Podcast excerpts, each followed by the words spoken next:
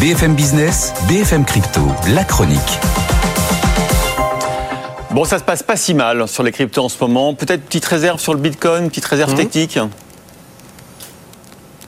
eh oui, difficile de franchir le cap des 38 000 dollars, mais franchement encore une dynamique qui est très très ferme. Ça s'essouffle un petit peu sur l'Ether aussi, qui est bien reparti sur les 2000, mais qui a du mal à, franchir le cap. Puis l'XRP gagne un petit peu de terrain sur les 62 cents. Mais alors encore une performance impeccable pour le Solana qui a gagné 15% en 5 jours et qui a doublé sa valeur en un mois. Ça reste la superstar du moment. Alors attention, restez quand même toujours prudent si vous allez chez les cryptos. Il y a une enquête de l'AMF qui est sortie euh, vendredi euh, sur les profils des investisseurs, notamment des nouveaux investisseurs en bourse, et on voit que la moitié d'entre eux ont aussi mis des cryptos dans leur portefeuille. Oui, euh, ce que l'AMF entend par nouveaux investisseurs sont ceux qui se sont mis à la finance euh, depuis début 2020, depuis l'épidémie de Covid. En gros, investisseurs français plus jeunes, ils ont 36 ans en moyenne contre 51 pour les investisseurs traditionnels.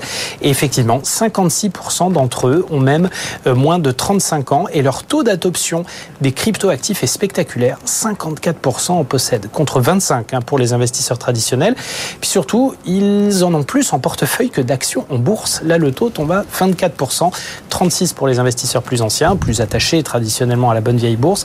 Et les petits nouveaux, évidemment, ont aussi des NFT, des jetons non fongibles. 13% de taux de détention. On est à beaucoup moins, 7% pour les investisseurs traditionnels, mais 7% quand même. Comme quoi, c'est vrai. Et là-dessus, rien de fracassant. Les jeunes investisseurs ont alors mais totalement adopté les cryptos dans leur palette d'investissement. Ça devient un réflexe. Le risque d'investissement ne les refroidit pas.